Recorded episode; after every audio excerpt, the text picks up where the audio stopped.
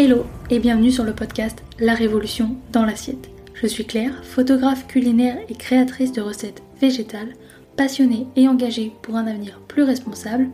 Chaque semaine, je te retrouve seule ou accompagnée de mes invités à la découverte d'une alimentation végétale et plus responsable.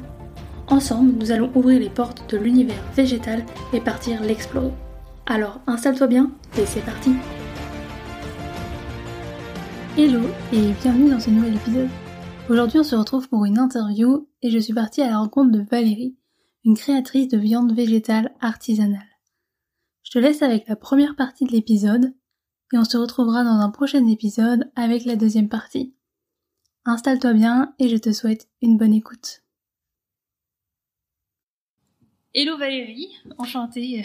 Bonjour Claire, enchantée, merci de me recevoir. Bah, je suis bah, ravie de, pouvoir t'accueillir ici sur le, sur le podcast. Et puis bah merci de prendre le temps de, me recevoir chez toi du coup. oui, ça fait plaisir. Donc euh, pour te donner un, pour donner un peu de contexte aux auditeurs, tu es euh, fabricante de viande végétale. Exactement, de façon totalement artisanale. C'est ce que j'avais un peu vu sur les réseaux parce que du coup c'est comme ça qu'on s'est contacté. Exact. Alors euh, pour commencer, je vais te demander bah, de te présenter. Ok, parfait. Donc euh, bonjour, mon nom est Valérie Guertin, je suis la fondatrice de Veggie Deli et je suis fabricante de viande végétale artisanale et puis comme vous pouvez l'avoir déjà remarqué, je suis québécoise. Ça s'entend avec un petit accent. Mon petit accent chantant. tu es arrivée il y a longtemps ici Depuis décembre 2017. Donc euh, ça va faire six ans. D'accord. C'est un choix de venir euh, ici euh, Ben, en toute honnêteté, euh, moi et mon mari, on voulait aller vivre à Berlin, mais mon mari vient ici de la région grenobloise. Et puis, ben, on était censé venir ici quelques mois, le temps de pouvoir mieux s'installer à Berlin. j'ai même appris l'allemand et tout. Hein. on était vraiment décidé d'aller en Allemagne. Et puis, ben, en fait, j'ai réalisé que je voulais rester en France. Euh, je suis vraiment tombée en amour des montagnes, de la mentalité ici. Euh, j'adore la France. J'ai l'impression d'être un peu dans le centre du monde ici. Puis euh, j'ai toute cette beauté qui m'entoure. franchement, je vois pas pourquoi je voudrais aller dans des buildings à Berlin. je comprends tout à fait. La vue est magnifique. Là, on peut voir à travers les fenêtres. On est entouré de montagnes. Ouais, avec les petits oiseaux qui font cuit-cuit. C'est trop bien. C'est très beau. Est-ce que tu peux nous parler un peu de ton, parcours du coup euh, dans, l'alimentation végétale et même euh, dans la création de ton entreprise? Ouais, bien sûr. Ben moi, ça fait un peu plus de dix ans maintenant que je suis euh, végane. Nous, on a décidé de devenir euh, végane parce que je dis nous parce que c'est une décision qui a été faite avec mon mari à ce moment-là. On a écouté, c'était un documentaire qui s'appelait La santé dans l'assiette ou Fork Silver Knives euh, puis euh, ça a été vraiment l'élément déclencheur. Je pense qu'on a écouté le documentaire en novembre, puis on s'est dit bon ben pour la résolution de la nouvelle année, on va devenir vegan. Puis bon, on est devenu vegan du jour au lendemain, mais évidemment, ben au début, euh, on mangeait encore un peu de fromage, tu vois, et on n'est pas parfait. Hein. Quand je suis déménagée en France, je suis tombée aussi dans le fromage un peu parce que tu sais c'est difficile. Je suis quand même gourmande. Mais ouais, nous, ça a été un peu du jour au lendemain. On décide, ça y est, on change totalement de, de vie euh, parce qu'on était vraiment des personnes qui étaient extrêmement euh, gourmandes. Euh, tu sais, moi, j'avais aucune scrupule à manger du foie gras, même si je savais très bien que ça avait été gavé un canard. Je, je le savais en plus. Je, en fait, moi, la cruauté animale, ça me paraissait normal dans un sens. Je l'ai fait vraiment au tout début, moi, pour ma santé, parce que je suis une petite personne égoïste. Puis je, je l'assume, hein. Mais bon, maintenant, je ne suis plus une personne si égoïste que ça, parce que c'est vrai que ça m'a ouvert les yeux euh, énormément. Après, une fois que j'ai franchi le pas pour moi, pour mon cul, en fait, j'ai réalisé que je le faisais aussi pour la planète, pour l'écologie. Puis finalement, c'est vrai que à force de me renseigner, c'est en tout dernier que j'ai vu qu'il y avait de la cruauté animale. Puis franchement, si euh, quand je vais mourir, je vais me réincarner, j'espère vraiment pas que ça va être dans un, animal de d'élevage. J'aimerais vraiment pas ça. Du coup, effectivement, maintenant, je veux pas participer à ça. Puis je suis fière de plus participer à ça. Puis maintenant, euh, je comprends puis j'ai ouvert les yeux, mais j'ai fait, on dirait, euh, le, ce que tout le monde a fait à sens contraire. Je pense qu'il y a beaucoup de gens qui s'ouvrent les yeux à cause de la souffrance animale. Moi, euh, j'ai, ouais, ça a été le dernier élément qui me fait vraiment me dire genre ok je je changerai plus jamais c'est mon mode de vie maintenant je suis végane puis je le resterai pour toujours tu vois Ouais, je suis un peu pareil. hein. C'est d'abord la santé, après, le- en me renseignant, du coup, c'était Ouais. l'environnement, ouais la nature, parce que je suis très sensible à ça. Et après, bah, la cause animale, en effet, en, ça me fait plaisir de rencontrer quelqu'un qui a eu le même parcours que moi parce que c'est vrai que c'est rare non? Oui, J'ai- c'est beaucoup euh, sensibilité animale qui, qui prime d'abord. Ouais, et- exactement. Puis je- pour être honnête, moi j'ai toujours l'impression que euh, ben on- nous en tant qu'humains, on a énormément de problèmes. Donc c'est peut-être pour ça que j'ai pas réalisé dès le début parce que je pense que je veux tellement qu'on règle nos- les problèmes de nous en tant qu'humains que je euh, je peux pas penser à régler ceux d'une autre espèce avant les nôtres. Euh, donc, euh, je pense que beaucoup de gens qui pourraient dire que je suis une vegan spéciste. Bon, mettez les labels que vous voulez. Au final, euh, je milite euh, pour la planète, les animaux, puis euh, pour la santé. Donc, que, quel parcours que j'ai eu pour arriver à là, au final, c'est le résultat qui compte, je pense. Tout à fait, oui, en soi, c'est la finalité. après, qu'on se soit sur la sensibilité, l'environnement ou sa santé, enfin, peu importe pour moi. exact. Mais enfin, je trouve ça chouette que, que du coup, c'est un parcours différent qu'il nous présente. Parce que c'est vrai qu'il y en a beaucoup, c'est la sensibilité Mm. animale. Et donc, voilà. Euh, en, enfin, pourquoi la, la viande végétale, du coup, te spécialiser, spécialiser pardon, dedans? Ben moi j'ai comme je disais j'ai toujours beaucoup aimé euh, ben je suis une épicurienne je suis gourmande puis moi je suis canadienne chez moi c'est euh, meat and veggies et des féculents dans l'assiette. Je pouvais pas concevoir une assiette sans viande. Puis hon- honnêtement j'avais pas envie oui j'ai plein de plats que j'aime qui sont végétariens mais j'avais l'impression de tourner alentour du pot puis d'avoir vraiment fait tout ce que je pouvais faire sans viande avec des légumineuses des lentilles et tout. Je m'ennuyais vraiment des plats qui me faisaient saliver que j'ai j'ai envie d'aller faire un barbecue j'ai envie de manger un burger. C'est des choses que j'avais je, je me sentais de plus en plus exclue sans avoir quelque chose qui allait vraiment ressembler à une ouais une protéine animale parce que c'est tout ce que je suis habituée. Du coup euh, j'ai ben, j'ai expérimenté. En plus au tout début il y avait pas énormément de recettes euh, tu sais tous les fallait vraiment aller dans tous les livres de recettes possibles et inimaginables pour trouver au moins une recette de ces temps. Puis après ben c'est parti de là j'ai trouvé une recette que j'aimais puis je me suis dit ah ben je pourrais la décliner tu vois je pourrais euh, et si j'essaie de la cuire comme ça puis ah ça me rapproche plus du porc si je fais ça puis c'est à force de plusieurs essais que je suis arrivée maintenant à, à faire autant de viande végétale euh, que possible. Euh, puis euh, donc voilà, voilà tout. euh. C'est la curiosité qui t'a. Ouais, exactement. développer, Ouais, vraiment, vraiment beaucoup d'essais erreurs. beaucoup. J'imagine, oui. Ouais. Donc du coup, aujourd'hui, toi, tes assiettes sont, sont composées avec des alternatives principalement ou pas spécialement? Ah non, quand même. Je je mange pas euh, de la viande végétale absolument tous les jours. Hein. Euh, je pense que comme tout dans la vie, il faut manger avec, faut tout manger avec parcimonie. Euh, J'essaie que ça soit le plus équilibré, mais je peux pas vous mentir que quand je fais des grosses grosses semaines de travail, oui, je vais peut-être plus avoir de viande végétale dans l'assiette parce qu'il faut être honnête, c'est une facilité. Euh, je veux dire, euh, faire du riz en 10 minutes, euh, quelques saucisses, une petite salade et basta, c'est fini. Alors que ça demande beaucoup plus de travail de faire cuire les lentilles, faire cuire les légumineuses, de rajouter du du goût. Euh, faut travailler. Donc, euh, euh, mais non, mais j'essaye quand même de varier le plus que possible mon alimentation. Puis je veux pas que tout le monde mange de la viande végétale tous les jours. C'est euh, je trouve que c'est comme la c'est comme la viande animale faudrait que ça soit comme dans une, une place festive quand on reçoit quand qu'on euh, on veut se faire plaisir euh, puis oui, certainement, des fois, une fois de temps en temps pour la facilité. je suis, je suis bien d'accord avec toi. C'est enfin, euh, je trouve, enfin, pour moi aussi, c'était cette occasion-là que, enfin, c'est pour cette occasion-là que je consomme, euh, enfin, des, des alternatives Ouais. à la viande. Et du coup, est-ce que tu pourrais me dire en quoi la viande artisanale que tu fais toi est différente de celle des industriels? Parce que on- maintenant, on trouve de plus en plus d'alternatives qui sont industrialisées. Ah, énormément. Moi, je milite un petit peu contre euh, ce genre de de viande végétale qui est hyper transformée, que moi j'appelle le- des simili-carnés. Euh, les simili-carnés versus moi la viande végétale. Je trouve que c'est euh, c'est vraiment ce qui, ce qui les différencie, c'est que moi mes ingrédients ben sont naturels, sont pas ultra transformés. Euh, c'est euh, des ingrédients qu'on peut trouver dans tous les garde-manger des véganes. Euh, presque tous les ingrédients dans, dans le garde-manger de monsieur et madame tout le monde. Certainement qu'il y a, y a bien des gens qui nous écoutent qui ont peut-être pas du gluten de blé à la maison, mais bon, c'est quand même un ingrédient qui est pas ultra transformé qu'on peut trouver en magasin bio facilement. Puis moi, j'essaye d'utiliser pas de color, ben j'utilise aucun colorant, aucun exhausteur de goût, aucun conservateur. Euh, j'utilise le plus d'ingrédients qui sont locaux que possible. Mes betteraves, ils viennent d'ici, ils viennent du Trièvre. Euh, mes champignons, ils viennent du Trièvre.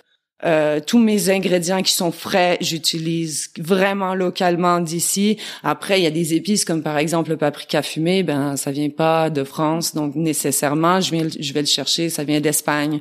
Mais c'est quand même indispensable euh, pour donner le goût fumé, par exemple dans mes lardons, dans mes saucisses à hot dog. Euh, du coup, euh, ouais, euh, voici comment on se différencie énormément. Moi, j'ai pas de fibre de je sais pas trop quoi, j'ai pas de E400, je sais pas trop quoi. J'ai tous les ingrédients que j'utilise, vous êtes capable de les prononcer, vous les connaissez, c'est pas, c'est quelque chose de familier.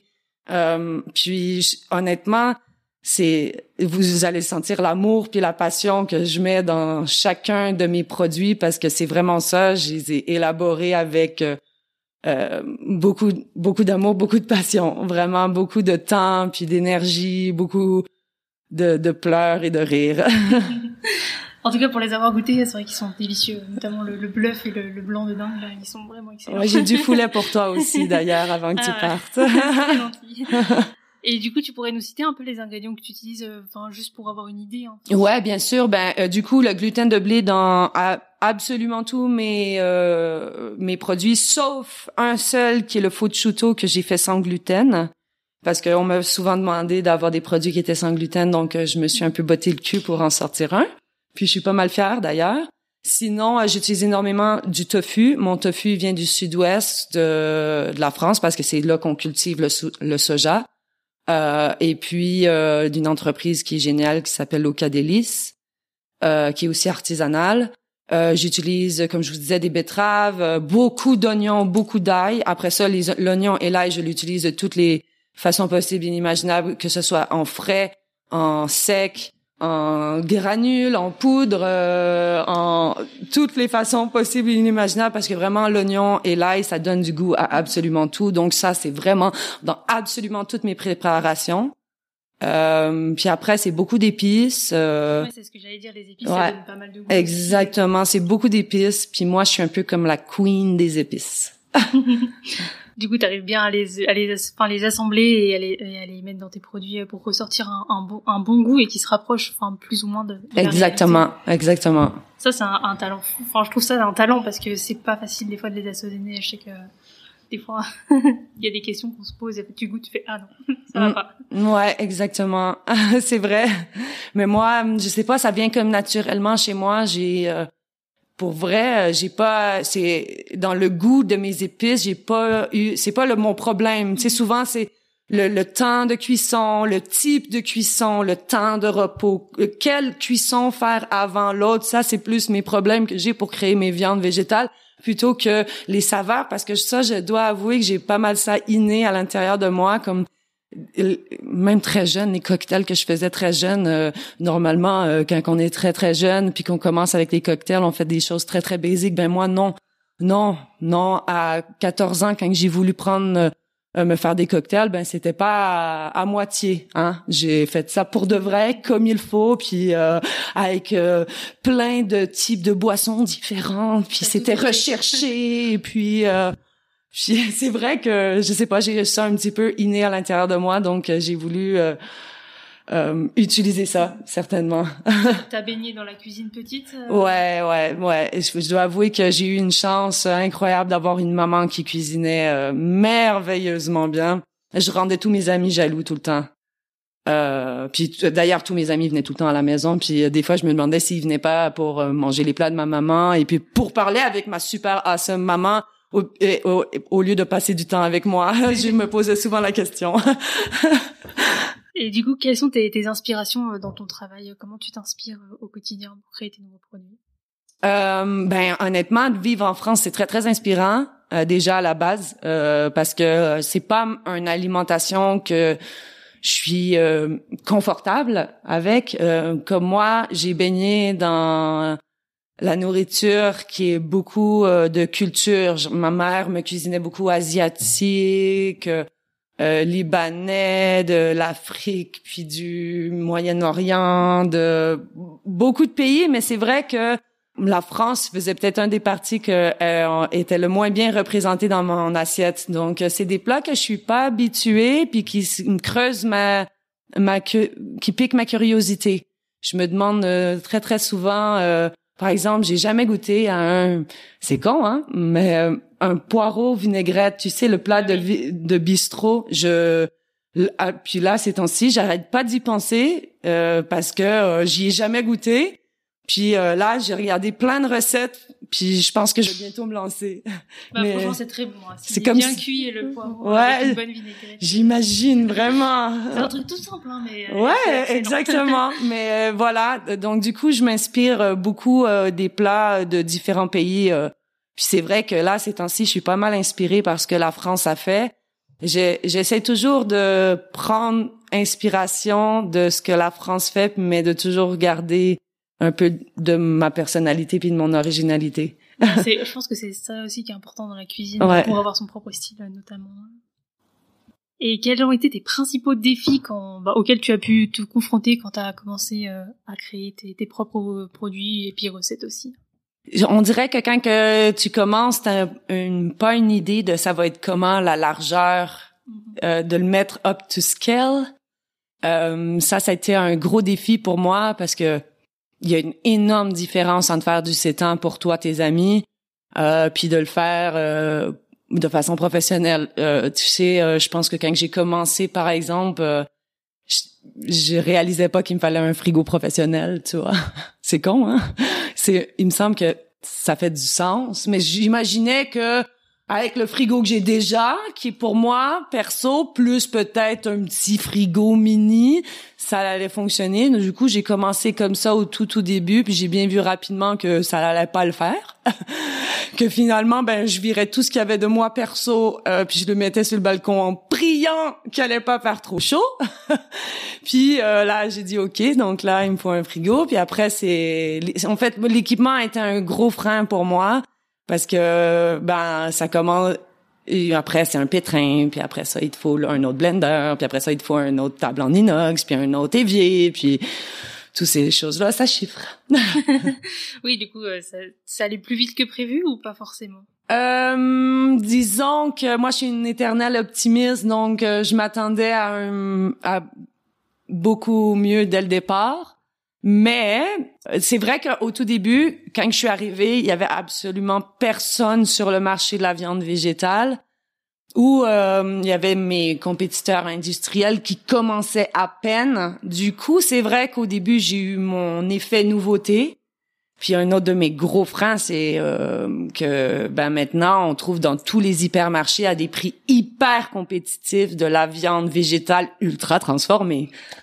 oui, c'est vrai que on en trouve quelques enfin ça commence vraiment à se développer euh. ouais ouais exactement. Puis c'est vrai que euh, je peux comprendre. Je me mets à la place de l'acheteur. C'est beaucoup plus facile de juste se faire quelques pas d'aller euh, de faire ses courses où on le fait habituellement puis de prendre ben une version industrielle. Donc je comprends aussi mais je trouve ça un peu dommage parce que c'est vrai que j'ai perdu une grosse part de marché depuis depuis que j'ai beaucoup de concurrents Ouais, c'est ça, en fait, c'est la, la, facilité, parce que du coup, on se dit, oh, supermarché, chouette, il y, y, a des alternatives enfin. Ouais. Et c'est vrai que, ben, moi, avant, enfin, avant, je connaissais pas du tout le fait que tu fasses de la, la viande végétale. Et mm. notamment que tu pouvais en vendre sur Internet et avec la livraison, parce que je me suis dit, bah, autour de chez moi, il y a rien. C'est ça. Euh, mais là, sachant que tu envoies. ouais, maintenant j'envoie. Là, euh, j'ai trouvé une super solution parce que franchement, Chronofresh, il me saignait tous les mois. C'était, euh, ça commençait à Um, je commençais à m'arracher les cheveux de la tête là avec Chrono Fresh. Donc euh, j'ai trouvé une alternative qui est vraiment pas mal, je pense, euh, puis qui a été recommandée en plus par des gens de l'industrie, donc qui a déjà été testé. Donc euh, je suis super contente. donc ouais, maintenant vous pouvez me commander pour seulement 10 euros de frais de port, ce qui est des qui est cher pour être honnête. Mais c'est bien mieux que 40, hein. Oui, oui Soyons honnêtes. Oui, après, comme tu l'as dit au début, enfin, c'est des, cette, cette alternative-là, on la mange de manière occasionnelle quand on reçoit des amis. Exactement, exactement. C'est pas un truc qu'on mange tous les jours, donc en fait, on n'est pas obligé d'en avoir tous les tous les mois ou toutes les semaines. Donc, euh. Exactement. Puis après, commander en grande quantité, est-ce que ça se conserve assez longtemps enfin, les, Ouais, et puis euh, tous mes produits, on peut les congeler facilement, euh, même qu'ils deviennent meilleurs après la, la, la décongélation, parce que dans chacun de mes produits, il y a du soja sous plein de formes différentes, comme le tofu ou la sauce soja par exemple. Et puis, euh, ça, à, la décongélation, c'est un exhausteur de goût naturel. Donc, parce que ça fermente. Euh, donc ouais, moi je, je, recommande à tous mes clients de toujours euh, congeler. D'ailleurs, tu vois, j'ai sorti mes faucisses puis ils étaient au congélateur. Puis pourtant, je les ai faites cette semaine. Ok, non mais c'est intéressant. Enfin, je savais pas que du coup le, fait de congeler le, le, soja permettait de, de, lui donner un peu plus de goût. Ouais, bon, c'est pas c'est pas hallucinant, hein, mais euh, je veux dire, il perd pas du tout en qualité. C'est déjà ça. C'est intéressant. À ouais. Et au niveau, est-ce que tu as rencontré des défis au niveau de texture, cuisson euh... Ah oui, oui, oui, oui, absolument. Euh, si j'ai, des, ah oui, il y a des cuissons en fait qui sont, euh, qui rendent des trucs, euh, on dirait comme pas assez cuits. Euh, du coup, on dirait que tu manges quelque chose qui est très, ah, je sais pas comment expliquer la texture. C'est un peu âpre en bouche, comme il manque une tex, il, il, il manque une cuisson. C'est pas agréable. Puis aussi, des fois, c'est j'ai fait trop de cuisson sans avoir refroidi assez entre chaque cuisson. Aussi, ça peut faire ça. Euh, donc ouais, le travail de la texture est, c'est pas évident honnêtement. C'est pas, pas c'est vraiment pas évident.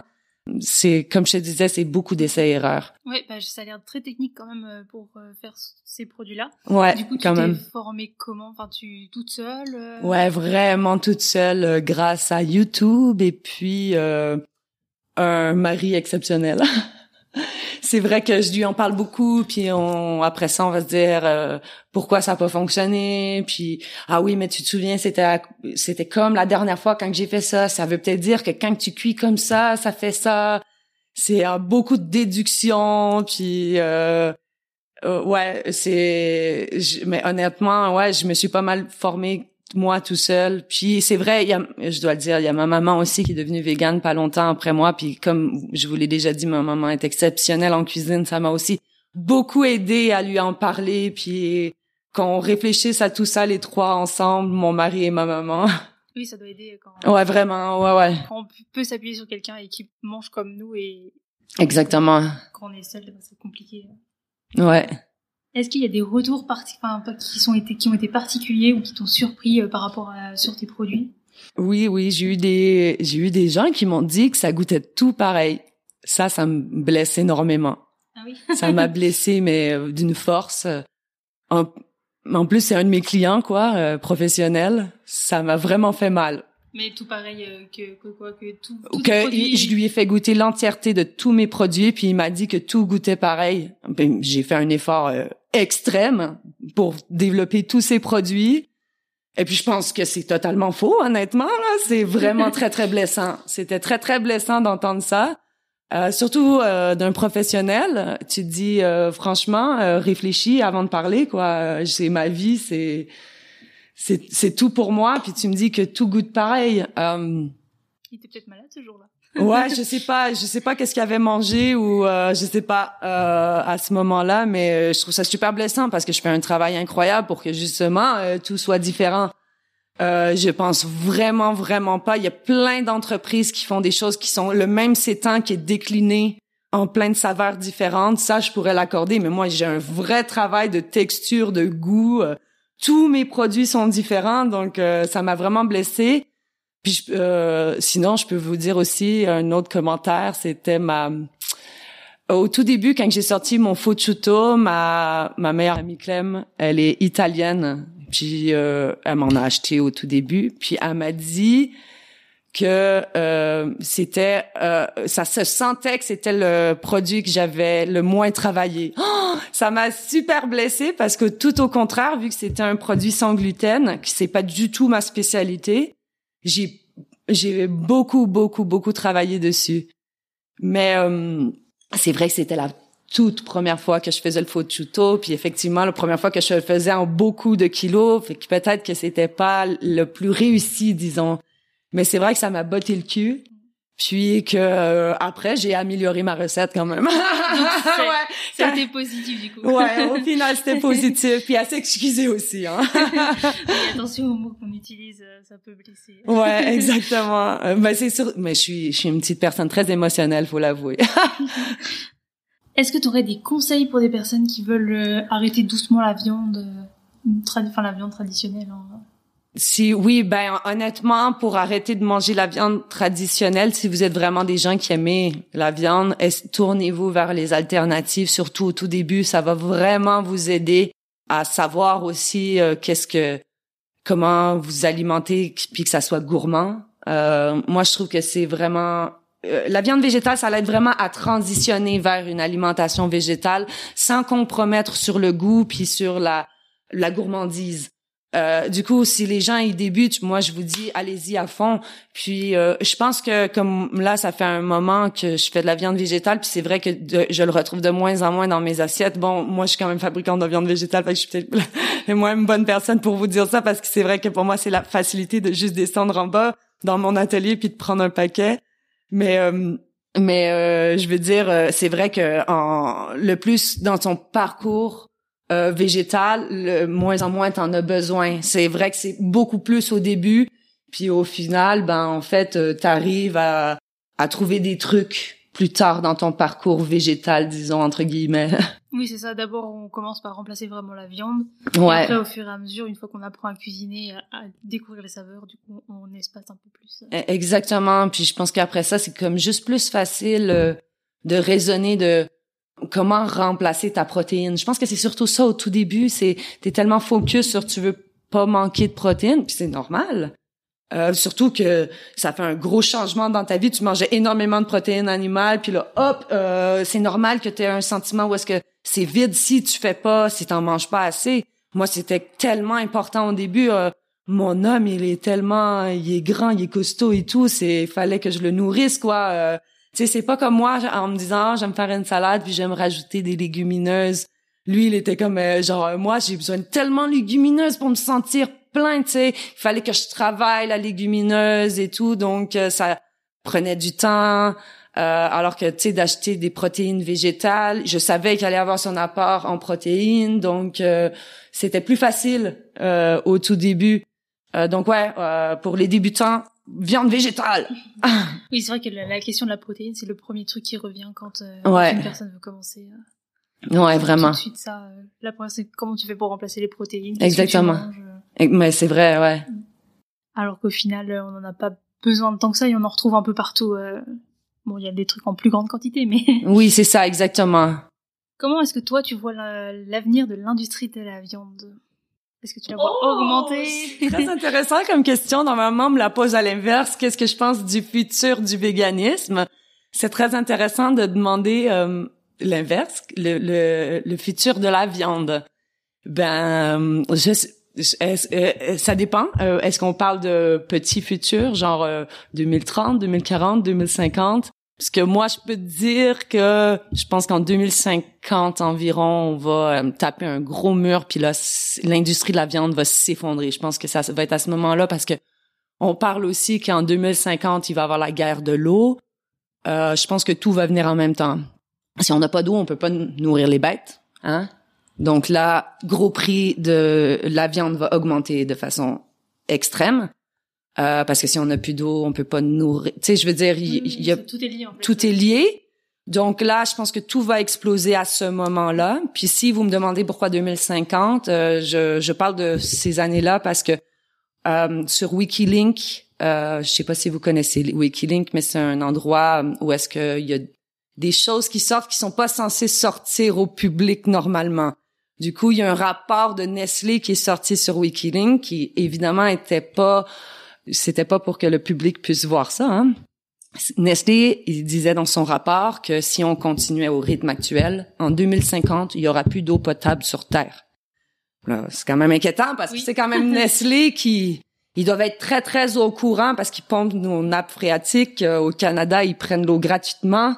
Donc, euh, c'est quand que ça va s'arrêter. Euh, du coup, euh, moi, je prends ça pour pas mal véridique. Puis même si c'est ça demander s'ils sont pas optimistes, il y a, il y a même des gens qui disent que c'est très optimiste de dire que c'est 2050.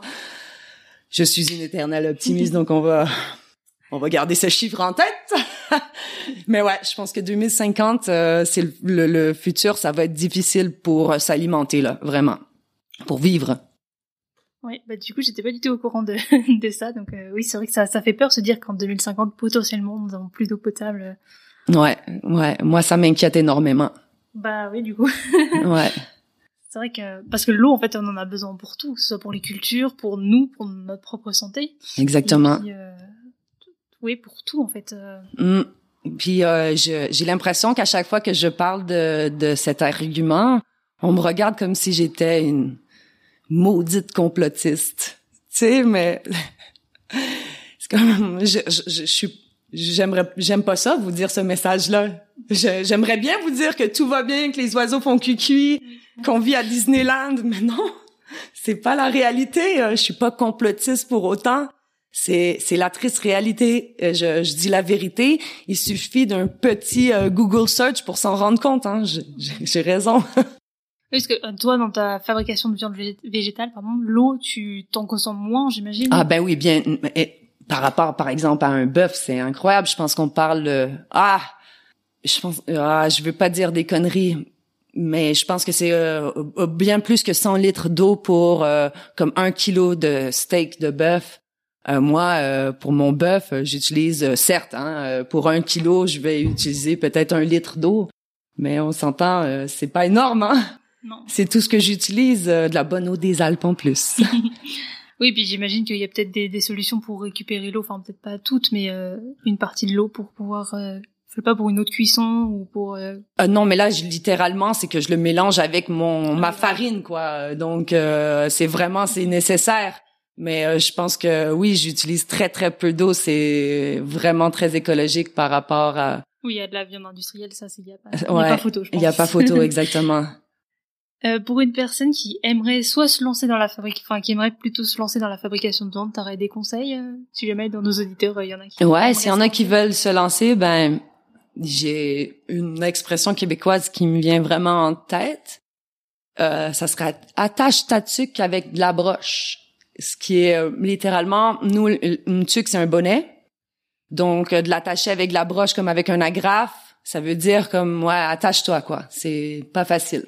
Fais-le en Italie ou euh, en Belgique ou en Allemagne, mais hmm, pense-y deux fois avant de lancer ça en France, tu sais, ou attends peut-être une petite décennie avant. Est-ce que tu penses que les Français ne sont pas prêts encore euh? Ouais, je me demande si je suis pas un, peu trop précurseur en France. C'est compliqué, c'est compliqué de changer les mentalités du vieux continent. C'est compliqué de, de changer les mentalités du peuple de la gastronomie chez qui on leur a dit le gras c'est la vie, chez qui euh, tout est bon dans le cochon. Oui, c'est sûr qu'avec cette expression, c'est compliqué. ouais, c'est très très dur de changer les mentalités. Je me sens un peu méchante de dire ça parce que euh, quand j'ai débuté, on m'a mis plein de bâtons dans les roues, puis tout le monde m'a dit que j'allais jamais y arriver. Du coup, euh, j'ai pas envie d'être cette personne-là. Mais j'aurais peut-être plus aimé qu'au lieu de me dire tu vas pas y arriver, on me dise tu vas y arriver, mais ça va vraiment être difficile. Donc voilà. Tu peux y arriver si tu veux te lancer, mais attache ta tuque avec de la broche. Et voilà, c'est déjà la fin. Mais je te retrouve très vite dans un prochain épisode. En attendant, tu peux t'abonner, cela fait toujours plaisir partager cet épisode à tes proches et me laisser une note sur la plateforme de ton choix, cela aide à faire découvrir le podcast. Tu peux également me rejoindre sur Instagram à Claire Obscur pour retrouver encore plus de contenu autour de l'alimentation végétale ainsi que des recettes. Et moi je te dis à très vite dans un prochain épisode et je te souhaite une belle journée, soirée, après-midi, où que tu sois pour écouter cet épisode. Et rappelle-toi, on peut changer le monde une assiette après l'autre.